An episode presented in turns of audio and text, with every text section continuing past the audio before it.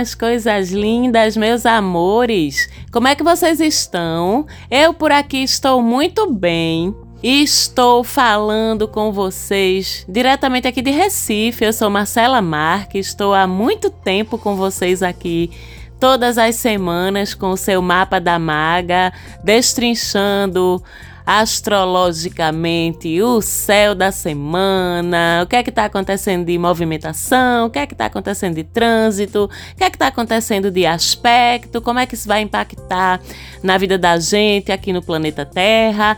E a gente vai olhar agora a semana que vai do dia 6 até o dia 12 de março. O que é que tem de novidade? O que é que tem de interessante no céu acontecendo? Minha gente, sempre tem alguma coisa interessante acontecendo no céu. E a gente começa essa semana com o primeiro evento importante e relevante que acontece na terça-feira, dia 7, por volta das 10 da manhã, que é a lua cheia em Virgem, a lua cheia da alunação pisciana, da alunação que começou com a lua nova em Peixes e que culmina agora com a lua cheia no signo oposto a Peixes, que é o signo de Virgem. Então nós temos que, depois de duas semanas de energia extremamente pisciana no céu, até porque estamos com Sol em Peixes também, estamos com Mercúrio em Peixes, estamos com Netuno em Peixes, então foram duas semanas aí de sensibilidade a mil, de viagens astrais, de distração e dificuldade para conviver com o mundo concreto, com o mundo real, que não é o universo pisciano, de esquecimentos, de idealizações, de fantasias, de ilusões, mas também de compaixão, de sensibilidade, como eu já falei, de nos preocuparmos e nos doarmos aos outros, mas agora a lua cheia em Virgem e uma lua cheia é sempre sobre nos lembrar ou, ou nos puxar para o outro lado da balança, né, do equilíbrio. A gente tem então nessa terça-feira a lua cheia em Virgem, lembrando a gente que depois de todo esse universo subjetivo e emocional pisciano, é hora de começar a colocar os pés no chão de novo, que a realidade virginiana é a realidade do concreto, do cotidiano, do pragmático, do cartesiano, do observável do comprovável. E a gente precisa transitar nesse universo também. É hora de lembrar então com a lua cheia em virgem do mundo real, do mundo concreto, das nossas obrigações, de cuidar do nosso corpo que pode ter ficado esquecido ou ter sido negligenciado depois de tanta alma, depois de tanto coração. Então, com essa lua cheia da terça-feira, no dia 7, se você relaxou aqui com a 3D, se você relaxou com as suas obrigações, tarefas, atenções e afazeres, concretos e mundanos, então algo físico, algo concreto, algo mundano vai apitar na tua vida, vai ser evidenciado aí por essa lua cheia. Na sua vida vai depender da casa em que essa lua cheia acontece, né? Provavelmente é nos assuntos dessa casa que a realidade vai te chamar, vai buzinar no teu ouvido para tu acordar para algo aí que ficou esquecido ou deixado de lado durante esses últimos 15 dias que foram muito subjetivos. Então você vai olhar nessa terça-feira, dia 7, para entre o grau 16 e 17 do signo de Virgem. Já sabemos como olhamos, meus amores, porque todo dia titia ensina. Toda semana titia ensina aqui que você vai pegar a mandala do seu mapinha, você vai identificar a fatiazinha da borda da pizza que tem o símbolozinho do signo de Virgem lá. Pronto. Quando você achar, você vai procurar pelo grau ali entre o 16 e o 17. Cada signo tem 30 graus, tá? Então você vai procurar ali pelo 16 ou 17, que vai ser mais ou menos ali no meio do espacinho da borda da pizza, relacionado com o signo de Virgem, que vai ter o símbolo de Virgem lá. Procure no Google, viu? Qual é o símbolo de Virgem para você identificar. Pronto, achou o signo de Virgem na tua mandala? Achou o grau 16, 17, que é ali mais ou menos no meinho do espaço dedicado ao signo de Virgem. Pronto. Esse grau 16/17, ele tá alinhado com que casa zodiacal? A casa zodiacal é a fatiazinha de dentro da pizza. Não parece uma pizzazinha cortada? O teu gráfico, a tua mandala do mapa? Pronto. A casa zodiacal que tiver alinhada, que tiver recebendo o grau 16 barra 17 de Virgem, é onde para a tua vida a lua cheia vai estar impactando. Já sabemos que o zodíaco tem 12 casas, dividida, ou a gente pode dizer que a mandala do nosso mapa é uma pizza dividida em 12 fatias e que cada uma dessas casas ou fatias corresponde a um conjunto de assuntos na vida da gente. Então vamos lá. Olhar para esse conjunto de assuntos da casa em que o grau 16, 17 da lua cheia em Virgem cai no teu mapa, é olhar para em que assunto a lua cheia deve evidenciar algo que você negligenciou ao longo dos últimos 15 dias e, portanto, você vai precisar cuidar ou olhar agora. Alguns exemplos. É na sua casa 6 que cai, então você negligenciou obrigações cotidianas ou a sua saúde física.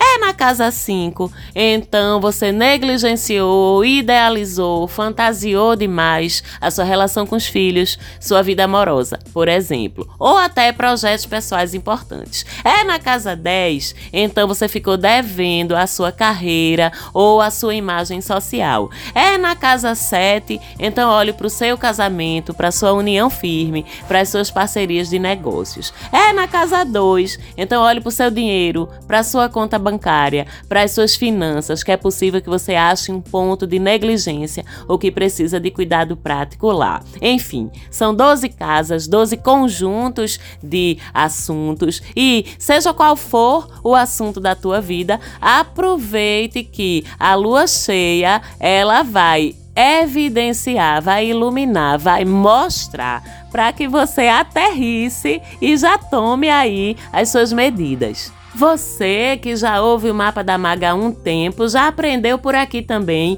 que a lua cheia, por definição, é uma oposição entre o Sol e a Lua. Então, sempre a lua cheia vai ser uma oposição, um confronto entre os dois signos opostos, que são justamente o assunto, os dois extremos daquela lunação. Mas essa lua cheia, em particular, forma uma quadratura com Marte. O Sol lá do outro lado também formando uma quadratura com Marte. Isso em astrologia a gente chama de quadratura em T. Então a gente tem uma quadratura que é um ângulo de tensão envolvendo Sol, Lua e Marte, o que faz com que os sintomas típicos de lua cheia, independente do signo em que ela ocorre, tenham um conjunto de sintomas, podemos dizer assim, que é típico de qualquer lua cheia. E com essa participação desafiadora de Marte, eles vão ser ampliados, tá? E que sintomas são esses de uma lua cheia? Emoções à flor da pele sensibilidade extrema, desconfortos físicos de algum tipo, reações exageradas às coisas. Qualquer lua cheia a gente vai passar por isso. Só que quando Marte, que rege a combatividade, a irritabilidade, entra na jogada desafiando, Marte esquenta tudo isso. Marte agita e esquenta o nosso sangue, literalmente falando, além de simbolicamente falando. Então, a gente sente também no corpo esses efeitos dessa lua cheia sendo desafiada por Marte. A gente pode sentir, quem tem problema de pressão, por exemplo, pode ter picos de pressão. Quem tem propensão a dor de cabeça, inchaço, pode sentir isso com mais relevância nesse dia. Quem tem problema de retenção de líquidos, vai sentir isso com mais relevância nesse dia também. Se você já está com alguma inflamação, com algum processo inflamatório em andamento, você pode sentir mais incômodo, você pode sentir mais dor. Quem está menstruada, prepare seu coletor, prepare sua calcinha menstrual, prepare seu absorvente, que vai ser cachoeira de sangue, viu, gente? Porque lua tem a ver com o feminino, com nossos ciclos, o sol esquenta tudo, Marte levanta o sangue, mexe o sangue, então se prepare. E em vez de você achar desagradável, saiba que você estará sangrando dores para você se curar. Isso não é só simbólico, não, tá? É bem literal também. Essa questão do sangramento e de a gente colocar sangue para fora.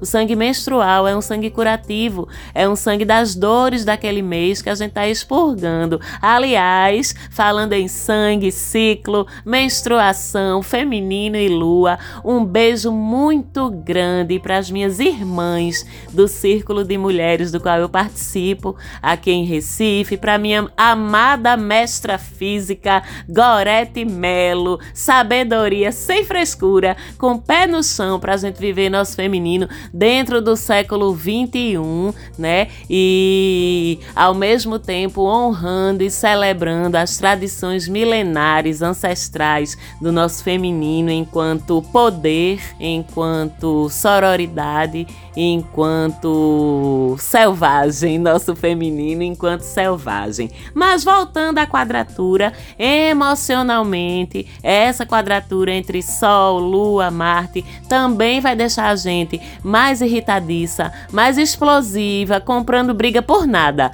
Cadê seu controle? Você que é tão desperto, desperta, consciente espiritualmente falando, vai ficar comprando briga na rua só porque Marte tá se desentendendo com a Lua? Não, né, meu amor? Enfim, uma meditaçãozinha aí no meio, um mantra. Vou até compartilhar um mantra bem bacana com vocês na terça-feira, no dia da lua cheia, para ouvir um mantra, né? Ao invés de estar tá batendo boca com gente no meio da rua, no trabalho, vai passear na natureza natureza, vá para aquela praça, para aquele parque, perto da sua casa, perto do seu trabalho, né? Abrace uma árvore, vá abraçar sua árvore. Eu sei que você tem uma árvore do coração. Vá abraçar sua árvore, vá ouvir os passarinhos, vá cantar uma música, vá dar um mergulho no mar para ir manjar, levar seus BO todinho, mas não provoque nem responda confusão, não, pelo amor de Deus. Você é melhor do que isso, tá? Você é consciente, trabalhado na terapia, trabalhado na meditação, trabalhado no autoconhecimento. Não, meu bem, não quero ver você batendo boca com ninguém nesse dia de lua cheia, não certo? Até porque na terça-feira, dia 7, tem mais movimentação aí no céu, mais ali para de tarde, pro final da tarde, e é uma movimentação lendária, né, que é o famoso começo do trânsito de Saturno, agora em Peixes. Eu já tinha falado desse trânsito, dessa mudança de Saturno de signo no programa especial que a gente subiu no final do ano passado, né, quando a gente falou dos principais movimentos astrológicos de 2023, mas tenho que falar dele aqui de novo, porque Saturno, vocês sabem que é um significador importante, muito potente na astrologia, e ele vai passar um pouquinho mais de dois anos em peixes, tá? Até maio de 2025. Inclusive, vocês aí que tem Saturno em peixes no seu mapa natal, em algum momento desses dois anos, você vai passar pelo seu retorno de Saturno, movimento movimento astrológico também lendário, que é um marco de amadurecimento na vida da gente. E muitas vezes, necessariamente, a gente passa por desafios, por provas de amadurecimento no momento em que acontece na nossa vida o retorno de Saturno, que é simplesmente Saturno voltando ao lugar do céu em que ele estava quando a gente nasceu. O primeiro retorno de Saturno ocorre ali entre os 28 e 30 anos e costuma marcar um período de amadurecimento amadurecimento forte. Se você não está em dia com seu processo de amadurecimento, de virar gente, de virar um ser humano adulto responsável, aí Saturno vai botar para lascar no seu couro, viu? Se então é melhor você acelerar seu processo de amadurecimento, assumir suas responsabilidades, porque se você tem Saturno em Peixes no seu mapa natal, se você está perto aí dos 28 anos, 29, 30, você vai passar por isso aí daqui a pouco. E é interessante você estar familiarizado com esse processo que é muito marcante. Você pode ver isso na sua revolução solar. Inclusive, se você não tem sua revolução solar ou se você não tem seu mapa natal, já sabe. Fale comigo lá no Instagram para eu fazer, para eu lhe ajudar nesse BO aí, lá no arroba mapa da maga, manda o direct que a gente conversa lá sobre isso. Faça seu dever de casa, senão Saturno vai cobrar e é agora para quem tem Saturno em peixes no seu mapa natal. Mas, de forma geral, esse é um chamado coletivo para a gente se envolver mais com nossa espiritualidade e de forma mais profunda, para a gente se comprometer e praticar a nossa fé, seja ela qual for, mergulhar no nosso autoconhecimento com seriedade, com um profundo compromisso de nos conhecermos melhor e nos melhorarmos enquanto indivíduos, bem como também para a gente se envolver de alguma forma com atos concretos de compaixão e caridade para com o mundo ao nosso redor. A cada signo que Saturno vai passando, ele vai mostrando onde está a via de amadurecimento da humanidade naquele período de dois anos, né? As vias de contribuição e dever da humanidade para com o planeta Terra. E os assuntos apontados, eles podem ser difíceis, né? Porque justamente o amadurecimento e o desenvolvimento do nosso senso de dever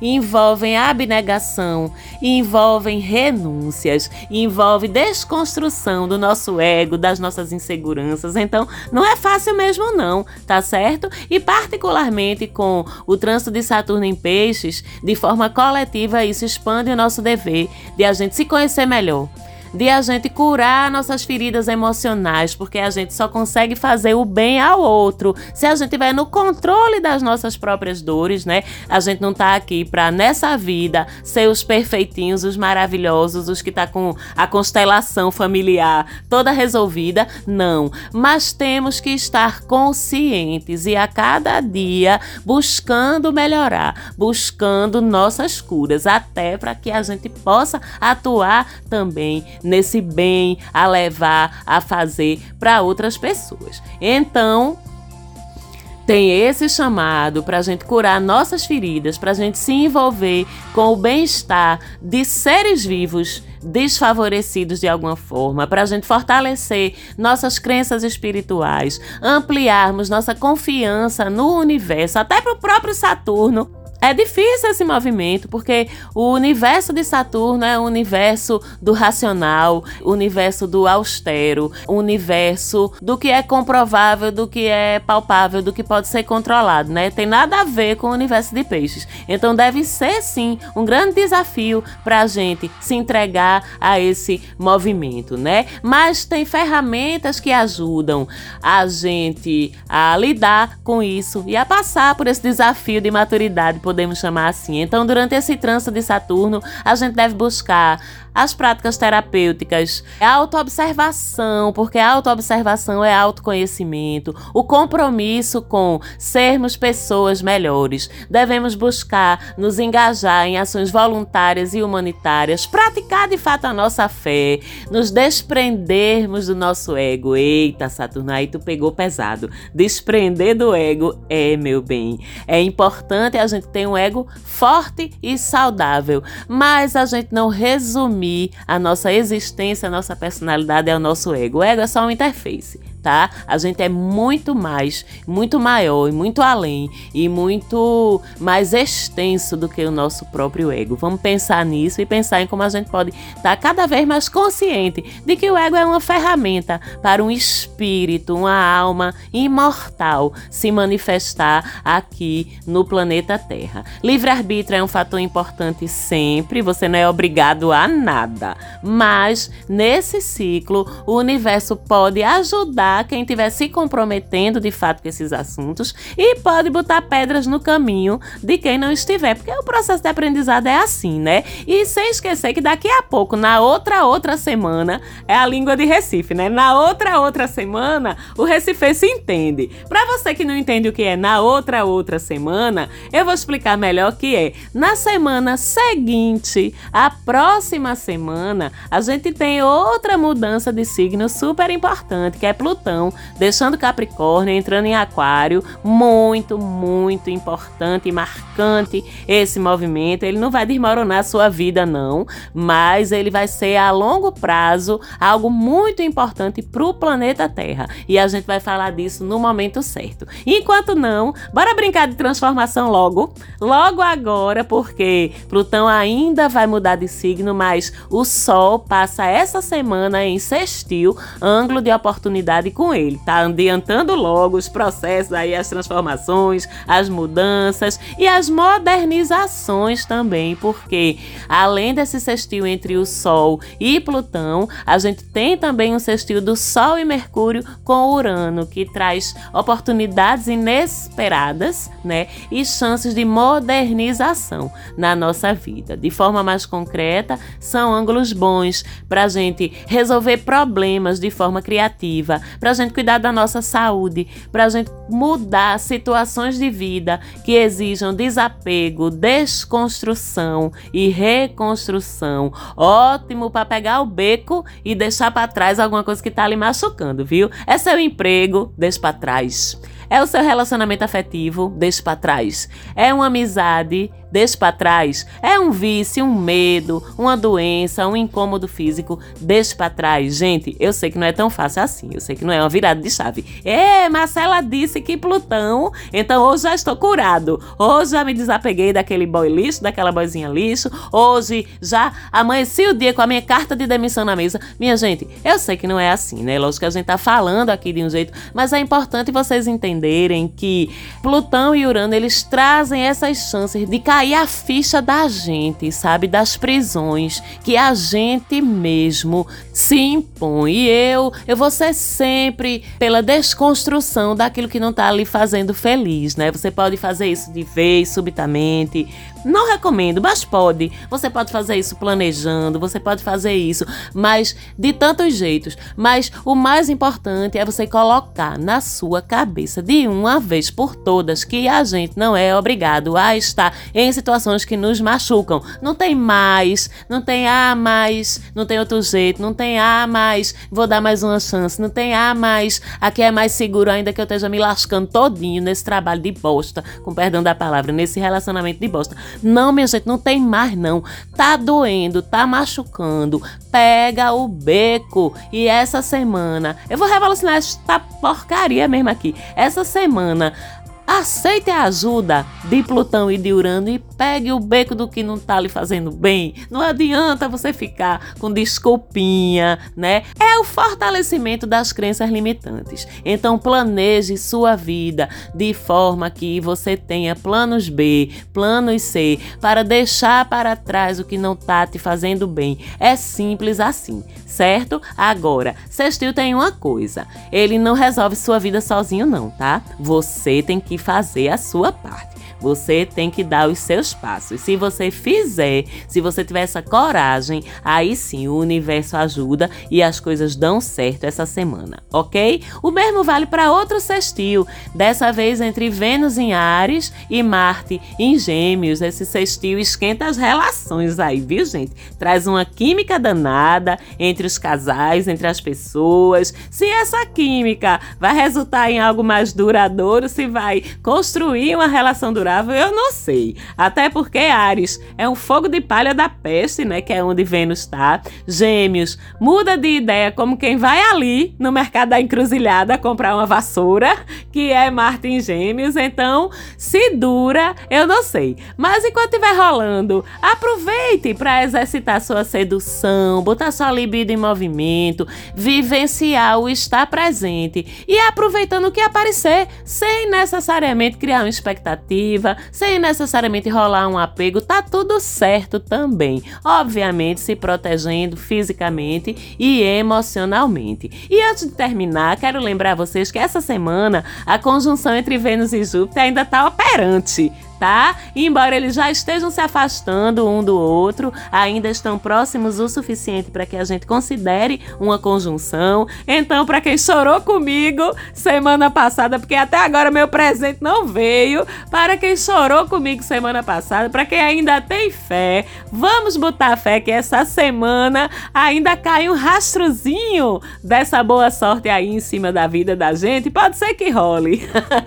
A esperança é a última que morre. A minha mesmo não morre nunca. Tô aqui esperando ainda, viu, Vênus? Tô aqui esperando ainda, viu, Júpiter? Pode mandar que eu aceito, recebo, confio e agradeço. Mais uma vez foi incrível estar com vocês aqui. Um beijo para todo mundo. Se você ainda não segue a gente lá no Instagram, chega lá, manda seu oi, dá uma olhadinha nos posts, tem muita coisa bacana por lá, né? Um beijo também para minha produtora. Vamos todo mundo comigo. Beijo, fala Falante Áudio, obrigada por mais uma semana de produção incrível. Eu estarei com vocês aqui de novo semana que vem. Até lá, um beijo!